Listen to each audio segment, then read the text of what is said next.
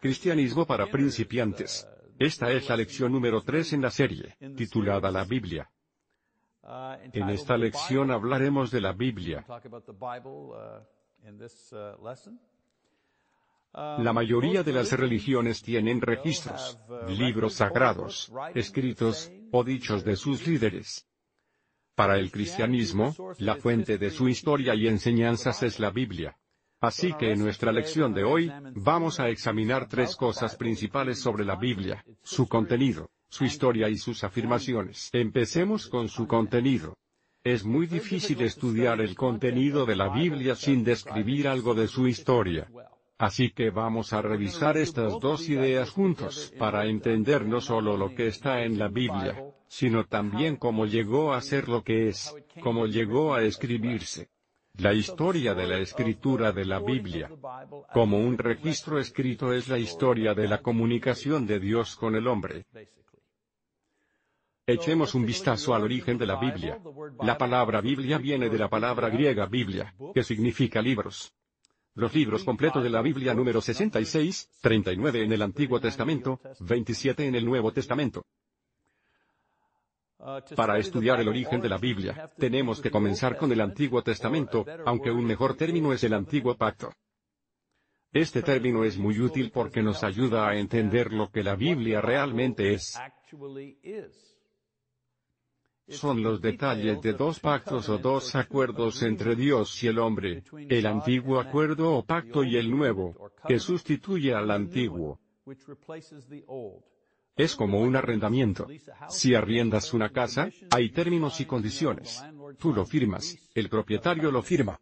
Tienes un contrato, tienes un pacto con ellos y luego pasa un año y es hora de renovar el contrato. Firmas un nuevo pacto, algunas de las mismas condiciones que existían en el antiguo están en el nuevo pero has agregado cosas nuevas en el contrato.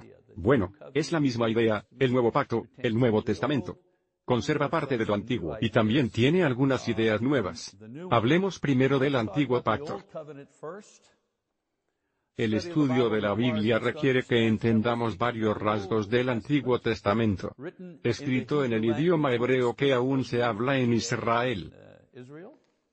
La primera persona, o el primer hombre encargado del trabajo de registrar los eventos y la comunicación de Dios fue Moisés, 1.500 años antes de Cristo. En Éxodo 24, por ejemplo, las palabras del pacto en Sinaí. Éxodo 34, los diez mandamientos. A Moisés se le atribuye la escritura, y la organización de los primeros cinco libros de la Biblia, lo que se denomina el Pentateuco. Jesús confirma esto en Mateo 4.2.4. Una vez que Dios comenzó a usar a los humanos para registrar sus palabras, este sistema continuó después de Moisés. Josué, por ejemplo, fue el siguiente escritor después de Moisés.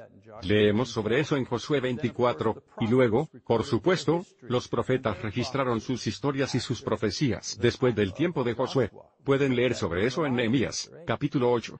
Durante un período de 1.500 años, aproximadamente 28 escritores completaron los 39 libros del Antiguo Testamento. Malaquías fue el último en grabar en 516 AC. No había otros profetas en Israel hasta la llegada de Juan el Bautista. Fue un largo período de tiempo, el período más largo que pasaron sin profetas. Así que todos estos libros fueron recolectados y ensamblados en un volumen por ac, y los judíos tenían una Biblia completa, por al menos 300 años antes de Cristo. Pueden revisar la organización del Antiguo Testamento. Los judíos tenían el mismo Antiguo Testamento que nosotros, pero lo organizaron de una manera diferente. Dividieron el Antiguo Testamento en tres segmentos principales. La ley, que incluía desde el Génesis hasta Deuteronomio. Esto, por supuesto, fue de mayor importancia, era prioridad para los judíos. La segunda sección era los profetas, los antiguos profetas, Josué, jueces, Samuel, cada uno tenía su propio volumen, y los últimos profetas, Isaías, Jeremías, Lamentaciones, Ezequiel, los profetas menores, los doce de ellos, todos estos estaban en un solo volumen, y luego lo que llamaron las Santas Escrituras. La poesía, la historia, Job, Salmos, Proverbios, todos estos libros. Esther, Nehemías, Daniel. Organizaron estos libros en 24 libros en lugar de nuestra división hoy de 39 libros. Así que primero el Pentateuco, Génesis a Deuteronomio, cinco libros, los profetas, primero y segundo, cuatro libros cada uno, y los escritos de poesía e historia, once libros, para un total de 24 libros. Esa fue la forma en que se dividió la Biblia hebrea. Hoy tenemos los mismos libros, pero los dividimos de manera diferente. El Pentateuco, Génesis a Deuteronomio, cinco libros. Historia, de Josué a Esther, doce libros. Poesía, de Yoba Canción de Salomón, cinco libros. Los mayores profetas, Isaías a Daniel, cinco libros más largos. Se llaman los principales profetas porque son más largos. Los libros son más largos. Y los profetas menores, Oseas a Malaquías, doce libros. Los llamamos los profetas menores, no porque fueran menos importantes, sino porque sus escritos no eran tan largos. Hay doce de esos libros, para un total de 39 libros. El mismo material. Es exactamente el mismo material, excepto que solo fue dividido y organizado de una manera diferente. La historia del Antiguo Testamento, por supuesto. ¿Cuántos libros y leyes y cómo se dividieron? No nos dice de qué trata el Antiguo Testamento. Aunque el material fue recogido y escrito a lo largo de un período de 1.500 años, y registrado por más de 25 autores diferentes, el Antiguo Testamento de la Biblia nos cuenta solo una historia ininterrumpida. Y esa es la relación de Dios con la humanidad, y en particular con un cierto grupo dentro de la humanidad.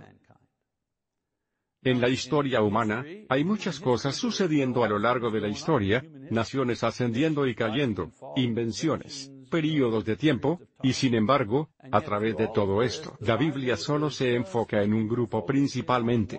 Habla de lo que está pasando periféricamente, alrededor de los judíos, un poco de historia del mundo aquí y allá, pero está enfocada únicamente en este pequeño grupo a lo largo de ese tiempo.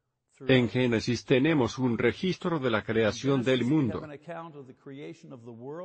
y de cómo el medio ambiente, la sociedad y los seres humanos fueron creados en su forma actual. Un mundo arruinado, natural, una sociedad disfuncional, y una raza humana condenada a morir. Descubrimos por qué sucedió eso en el libro de Génesis. En Génesis leemos acerca de Abraham, elegido por Dios para ser el líder de una nación a través de la cual Dios ofrecería salvación a los hombres. El resto de los libros del Antiguo Testamento describen el crecimiento y desarrollo de la familia de este hombre a partir de una tribu nómada a una nación próspera y poderosa llamada Israel. La mayoría de los libros del Antiguo Testamento contendrán información sobre la guerra, hablamos de Israel. Sobre sus guerras y sus conquistas, su política, su religión, sus códigos morales, su poesía, su historia general. También contendrá profecías, o predicciones, de futuros eventos que ocurrirán en su nación, así como la apariencia y la obra del Salvador originalmente prometida a Abraham aunque es complicado de leer a veces porque estamos familiarizados con la historia, y las costumbres sociales de las que se habla. El Antiguo Testamento es realmente una historia que describe la relación de Dios con el pueblo judío, y su papel en la preparación de un patrimonio, y un escenario histórico en el que aparecería el Salvador. El Salvador tenía que ser de algún lugar. ¿De qué cultura sería? ¿De qué nacionalidad sería? ¿Qué idioma hablaría? Pues Dios no escogió una cultura existente para traer a su Hijo al mundo. Él creó una cultura. Escogió a una persona y dijo, a partir de esta persona, crearé una nación entera, una nación, una cultura, una religión, con leyes e historia únicas cuyo único propósito sea formar escenario histórico sobre la cual su hijo aparecería en la historia. Hable acerca del Nuevo Testamento. El Nuevo Testamento, como el Antiguo Testamento, también es una historia de varios libros. La historia que cuenta es de la vida y el ministerio, la muerte, el entierro, la resurrección de Jesucristo, y la posterior difusión de sus enseñanzas por sus seguidores, los apóstoles que establecieron la iglesia cristiana en el siglo I. Había muchos relatos escritos sobre la vida de Jesús, pero los libros oficiales conocidos como el canon del Nuevo Testamento, tiene solo 27 libros. Explicaré su origen en un momento, pero la división de los libros del Nuevo Testamento es la siguiente. Tienes los Evangelios. Cuatro de estos, Mateo, Marco, Lucas y Juan. Estos son los testimonios de testigos de la vida, la muerte, la resurrección de Jesús. Un libro de historia, el libro de los Hechos, habla de los actos de los apóstoles mientras establecían la iglesia, la iglesia cristiana. Las epístolas pabloinas, trece de estas, trece cartas escritas por Pablo, Romanos, primero y segundo Corintios, Gálatas, Efesios, Filipenses, Colosenses, primero y segundo Tesalonicenses, primero y segundo Timoteo, Tito, Filemón. El general, denominado las epístolas generales, hay ocho, Hebreos, Santiago, primero y segundo Pedro, primero segundo y tercer Juan, Judas, escritos por varios apóstoles y el discípulo de los apóstoles, y luego un libro de la profecía, el libro de la revelación. 27 libros en total. Ahora aparte de los evangelios, que son relatos de la vida de Jesús, el libro de los Hechos, el cual es la historia de la constitución jerárquica de la Iglesia, la mayoría de estas otras cartas fueron escritas a iglesias para enseñarles y motivarlas en la práctica de su fe cristiana. Pablo, por ejemplo, responde estas preguntas. Él llega, establece una iglesia y luego se va. Ellos tenían preguntas sobre cómo hacer esto, cómo manejar el problema, y la mayoría de sus epístolas son cartas a las iglesias y algunos individuos, pero sobre todo enseñando sobre cómo hacer las cosas. Y también motiva a permanecer fieles. Ellos aplicaron y completaron las enseñanzas de Cristo lo que es de gran interés para muchos, sin embargo, es así como nos llegó hasta hoy este antiguo material en este número y en nuestro propio idioma. ¿Cómo pasamos de Pablo escribiendo en el siglo I a esto escrito en inglés? Algo que puedo leer. ¿Cómo llegamos de allí a aquí? Bueno, eso tiene que ver con lo que denominamos el canon del Nuevo Testamento. Muchos libros fueron escritos sobre la vida de Jesús, y varios libros fueron escritos por los apóstoles y sus discípulos. ¿Cómo decidieron qué libros pertenecían al Nuevo Testamento? Los libros que componían el Nuevo Testamento se llaman el canon. Canon es una palabra griega que significa varilla de medición. Así que son los libros que miden, el canon. En otras palabras, cuando la iglesia primitiva examinó todo el material que se escribió sobre Jesús, como decidieron qué libros pertenecían al canon del Nuevo Testamento. De los cientos de libros y cartas, como lo redujeron a 27. Yo podría entender si lo hubiesen reducido a 2.700. Pero como lo redujeron a 27, bueno, hubo tres factores principales que llevaron a la iglesia primitiva a formar el canon del Nuevo Testamento y conservarlo en un libro. Al principio, la iglesia no tenía no tenía intención de guardar las cartas de los apóstoles y de los discípulos. Quiero decir, los apóstoles estaban vivos. Estaban produciendo muchas cartas, así que no había urgencia en preservarlas. Se escribía una gran cantidad de material así que no pensaban en conservarlo todo. También pensaron que Jesús volvería durante sus vidas, así que no tenían necesidad de preservar el material para el futuro. Pensaron que Jesús volvería pronto. Pablo tuvo que decir a los tesalonicenses, ustedes tienen que trabajar. Si no trabajan, no comen. El problema no era simplemente la pereza. Pensaban, si Jesús viene, ¿Para qué construir una casa? ¿Por qué emocionarse? El Señor viene, solo esperemos. Y la falta de urgencia también afectó a los líderes de la iglesia que no querían preservar esos materiales. Pero ocurrieron ciertos eventos que requerían que empezaran a recolectar y preservar las enseñanzas del Señor y de los apóstoles, eventos que los obligaron a iniciar esta colección. El primero fue el canon de Marción, el canon de Marción en 140 DC. Marción fue un falso maestro que rechazó todo el Antiguo Testamento. Aceptó solo diez de las epístolas de Pablo, y solo una parte del Evangelio de Lucas, pero rechazó todo lo demás. Y comenzó a circular su pequeño grupo personal, de cartas como el canon oficial, y así la iglesia primitiva se vio obligada a decidir cuál de los escritos tenía autoridad, cuáles debían recolectar, y cuáles deben circular. Esto comenzó a circular en algún momento en el 170 DC. El segundo problema fue la persecución. Bajo el mandato del emperador romano Diocleciano, era una ofensa capital poseer una copia, cualquier copia de las escrituras cristianas. Esto plantea la pregunta, ¿vale la pena morir por las escrituras? No me importa morir por el Señor, pero no quiero morir por una carta falsa. La epístola de Bob, no estoy listo para ser decapitado por la epístola de Bob. Y había tantos libros históricos sin inspiración fueron quemados y solo los más preciosos, los más aceptados fueron conservados. Y en tercer lugar, apareció la forma del códice. El códice es la forma de libro, esta forma de aquí. Libros con páginas, que era la forma de códice, donde varias páginas se colocaban juntas en vez de utilizar un pergamino. Cuando la forma del códice se hizo popular, planteó la pregunta, ¿qué libros deben agruparse en un volumen, en un libro? Esto los motivó a llevar solo los libros que eran aceptables en un solo volumen. Pero la pregunta principal para la iglesia primitiva fue, ¿cuáles son los libros inspirados?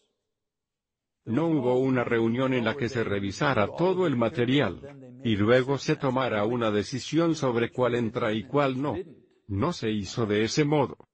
Por el contrario, la iglesia primitiva simplemente aceptó aquellas obras que ya habían sido reconocidas como inspiradas a lo largo de los siglos, pero aún no habían sido recogidas y organizadas en un solo conjunto. Esto finalmente se hizo en 367 DC, y los 27 libros confirmados por el Consejo de Cartago, y así ha permanecido sin cambios desde entonces, Así conseguimos un único Antiguo Testamento que aún tenemos hoy, hemos tenido el mismo desde hace 400 o 300 años antes de Cristo. Y tenemos el mismo Nuevo Testamento sin cambios desde el siglo III.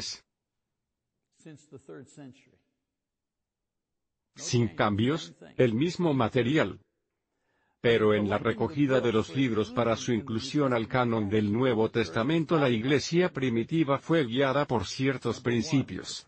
Número 1. El principio de autoría. Si un hombre fue inspirado cuando habló, sus escritos también se consideran inspirados.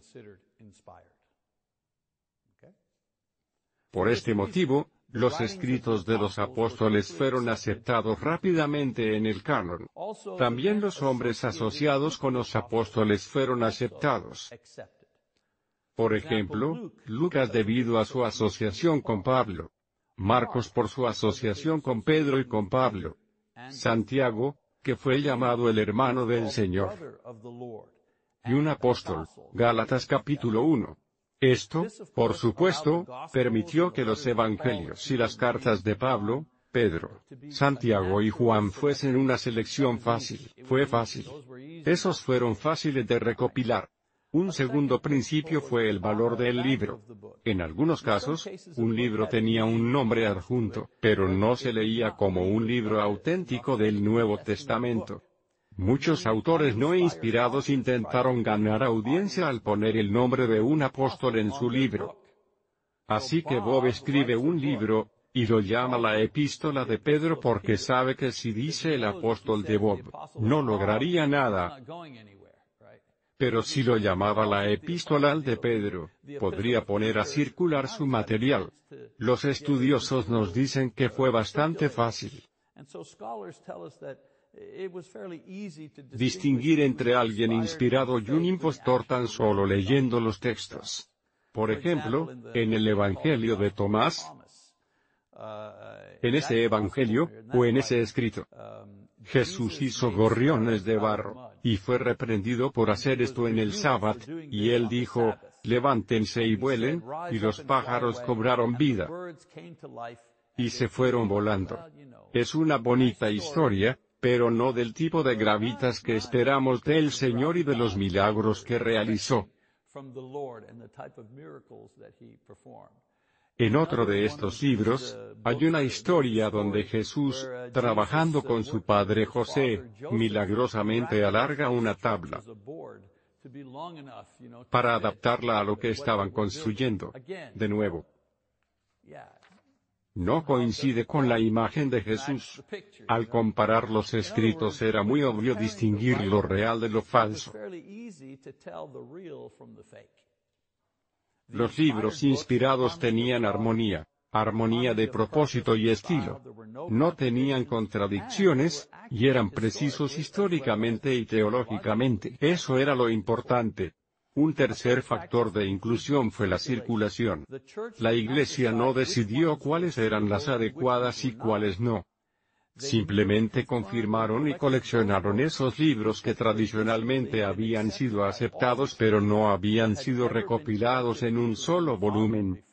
Todos acordaban que Lucas era el autor de Lucas, y Lucas escribió Hechos, y éstas circulaban como cartas por un siglo. Y todos acordaron que el autor fue Lucas y fue sobre Pablo, pero nunca había sido incluido con las epístolas de Pedro, y las epístolas de Pablo y así sucesivamente. Así que tomaron el material que tenían, y había sido aceptado por décadas como auténtico y recogieron todo.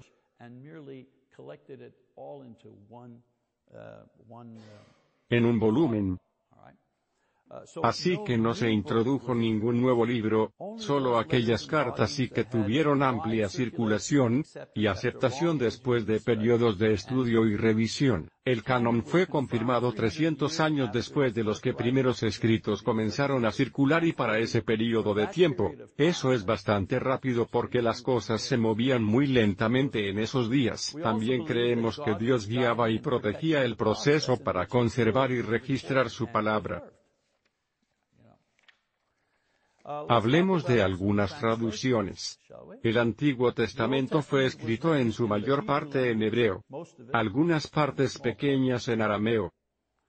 Llegó un momento en que los judíos no podían hablar hebreo debido a la influencia griega, y así una traducción del Antiguo Testamento hebreo se hizo en el idioma griego. Se llamaba la Septuaginta. Se llamaba la Septuaginta porque 70 académicos trabajaron en esa traducción. Durante los tiempos del Nuevo Testamento, la gente hablaba arameo, que era una lengua antigua de la región. Sin embargo, los libros y las cartas del Nuevo Testamento no fueron escritos en este idioma. Fue escrito en la forma común de griego, lo que se llama griego koine, que era el lenguaje universal de la época, como ahora el lenguaje universal es el inglés. En aquellos días, el lenguaje universal era el griego, bueno, el griego común. La forma griega siguió siendo la norma a medida que se hacían copias del original y se repartían en los primeros siglos. A día de hoy existen 5.357 manuscritos griegos de porciones del Nuevo Testamento, con las que trabajan los eruditos. Si revisan las comparaciones, hay más manuscritos de la Biblia, y porciones de manuscritos del Nuevo Testamento de las que hay de manuscritos de Shakespeare o de las tragedias griegas. Nadie duda de que Shakespeare haya vivido. Nadie duda de que Shakespeare haya escrito esas cosas, y sin embargo hay menos evidencia física de los escritos de Shakespeare de los que hay para el Nuevo Testamento miles y miles de fragmentos y porciones del Nuevo Testamento que se hayan hecho. Con el tiempo, el griego fue traducido al latín y otros idiomas, pero estas traducciones siempre fueron hechas de los manuscritos griegos originales. Y necesito hacer una pausa para comentar esto. Uno de los principales argumentos en contra de la exactitud de la Biblia es lo que llaman el argumento del teléfono. El argumento del teléfono es un juego de fiestas infantiles. Le cuentas una historia a una persona, esa persona le cuenta la historia a otra, y luego a otra, y a otra. Lo repites con 10 personas y al final del juego, la primera persona se levanta y dice, esta es la historia que conté y la última persona se levanta, y cuenta la historia después de 10 repeticiones.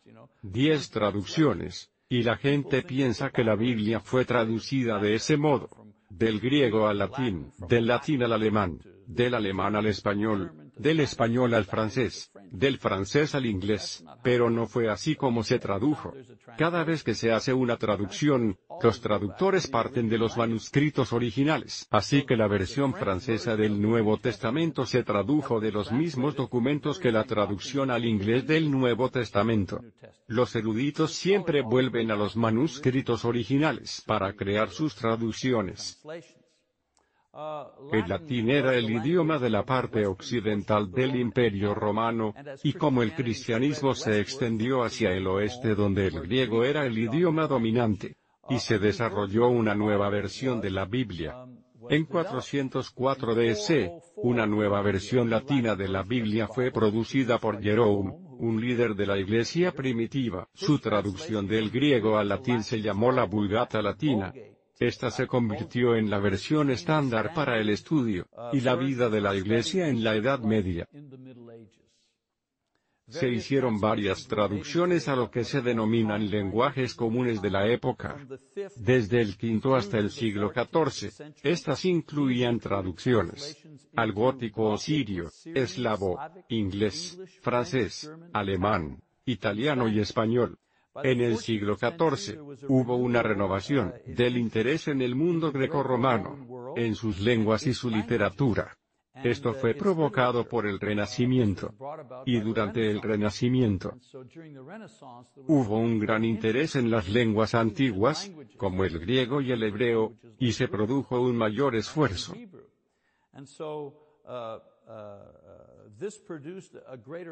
Para examinar el idioma griego, esta tendencia condujo a un renacimiento en el estudio de las lenguas griegas y hebreas, así como el estudio de manuscritos bíblicos antiguos. Esto impulsó la creación de nuevas versiones de la Biblia en idiomas comunes traducidos directamente del original griego y hebreo por parte de un nuevo movimiento religioso, llamada la Reforma. Todos estos eventos históricos fueron la tormenta perfecta. El interés intelectual en el griego y el hebreo, el interés teológico religioso en la Iglesia y en el Evangelio, y todos estos eventos convergieron. Con la invención de la imprenta, la imprenta de Gutenberg en 1436, se logró la tecnología para producir cantidades masivas de Biblias en diferentes idiomas. Podemos comprar una Biblia por un dólar, ¿verdad? Es una ganga. Por un dólar puedes comprar una Biblia, así de fácil. Solo los ricos tenían Biblias, solo los reyes y el obispo, solo ellos tenían Biblias en esos días, pero con el advenimiento de la imprenta, la Biblia ahora era disponible para las masas. Es interesante notar que el primer libro en ser impreso en la imprenta de Gutenberg, fue la versión de la Biblia en Vulgata Latina, se imprimió en algún punto entre 1452 y 1456. Esta Biblia fue llamada la Biblia de 42 líneas, ¿saben por qué? Bueno, porque cada página tenía 42 líneas. Esa Biblia en particular todavía existe hoy, y se puede ver en el Museo Gutenberg en Maguncia en Alemania, que está cerca de Frankfurt. Fui allí una vez, a Frankfurt. La invención de la imprenta ayudó a difundir la Biblia en varios idiomas en todo el mundo. La primera traducción inglesa conocida fue en 700 DC. Y era una versión latina con notas inglesas entre las líneas. La primera traducción completa al inglés fue hecha por John Wycliffe en 1382. Y fue encarcelado por sus esfuerzos. Los poderes religiosos de la época no querían que la Biblia fuese accesible a las masas. La primera Biblia impresa en inglés fue la de William Tyndale en 1526. Aún hoy Tyndale Publishing sigue siendo una editorial muy importante. Hubo muchas traducciones a medida que la traducción y la arqueología se desarrollaban. Una traducción importante, por supuesto, fue la Biblia del Rey James, 1611, y se convirtió en la versión autorizada para personas de habla inglesa durante muchos años. Sigue siendo una Biblia muy popular hoy en día. Hay muchas traducciones y versiones que han aparecido a lo largo de los años la versión estándar revisada, la americana estándar, la Biblia de América, la nueva versión internacional, la nueva traducción viviente, cada una tiene un estilo diferente. La gente dice, ¿qué hay de diferente en esto? Bueno, por ejemplo, la versión estándar revisada es una muy buena traducción del Antiguo Testamento, pero la traducción del Nuevo Testamento es incómoda. La estándar americana fue la mejor traducción palabra por palabra. El problema era que el inglés era incómodo de leer, era muy difícil de leer. Cualquiera que hable dos idiomas comprende la idea. Si intentas traducir algo directamente de una lengua a otra, palabra por palabra, no funciona muy bien en el idioma destino, si se hace palabra por palabra, y la estándar americana fue un intento de hacer eso. La nueva Biblia de las Américas fue una corrección. Toma la Biblia de América y la mejoró, la hizo mucho más fácil de leer y entender. La nueva Biblia de América es un gran estudio de la Biblia. La nueva versión internacional es una Biblia en la que el inglés fluye muy bien. Se podría decir que esa Biblia del pueblo se hizo muy popular. La nueva traducción viviente es una de las más recientes, tiene un inglés moderno y fácil de leer, y su objetivo es darle el máximo significado según el inglés de hoy. Hay muchas otras, podríamos pasar toda la noche hablando de todas las traducciones, pero estas son las principales. Algunos dicen que no se puede confiar en cualquier traductor que traduzca del griego puede cometer errores. De las miles de traducciones en diferentes idiomas no hay doctrinas principales, personas, órdenes que estén en conflicto. Si hay error, son errores de puntuación o de nombres de lugares o ubicaciones desconocidas del idioma original. El porcentaje de error en el texto griego de hoy es menor del 1%.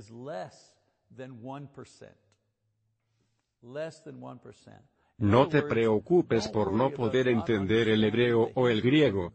Cuando lees la versión en inglés estás leyendo 99.9% de lo que está escrito en griego o en hebreo. Puedes confiar en tu Biblia porque es precisa en cuanto a la palabra de Dios. Lo que me sorprende siempre, es que cuando leo a Isaías, estoy leyendo el texto exacto de Isaías, las mismas frases que los judíos leyeron, las mismas que leyó Jesús. Dice que Jesús fue a la sinagoga y leyó a Isaías. Estoy leyendo el mismo Isaías, y muchos descubrimientos arqueológicos lo demuestran. ¿Qué afirma la Biblia? Ya vimos el contexto de la Biblia. Disculpe, el contenido de la Biblia, cómo se escribió, cómo se organiza, así como sus diversas traducciones, son un pequeño boceto de la Biblia en miniatura, si podemos hacerlo todo en una sola lección. Un último punto que quiero considerar y es, ¿qué dice la Biblia? En otras palabras, ¿qué dice de sí misma? Simplemente, la Biblia afirma que está inspirada, lo que significa que Dios es el autor. Los humanos escribieron lo que Él quería y los guió a escribir. En 2 Timoteo las 3 y 16 dice, toda la escritura es inspirada por Dios. No son muchas palabras. Una, dos, tres, cuatro, cinco, seis palabras. Pero según la Biblia, toda escritura es inspirada por Dios, así que cuando alguien venga y diga lo que Pablo escribió aquí, eso no fue inspiración, ese fue su propio pensamiento. Y he oído eso de muchas personas, y yo les digo, sí, pero dice que toda la escritura está inspirada por Dios. ¿Entienden lo que digo? Y la Biblia dice esto de sí misma.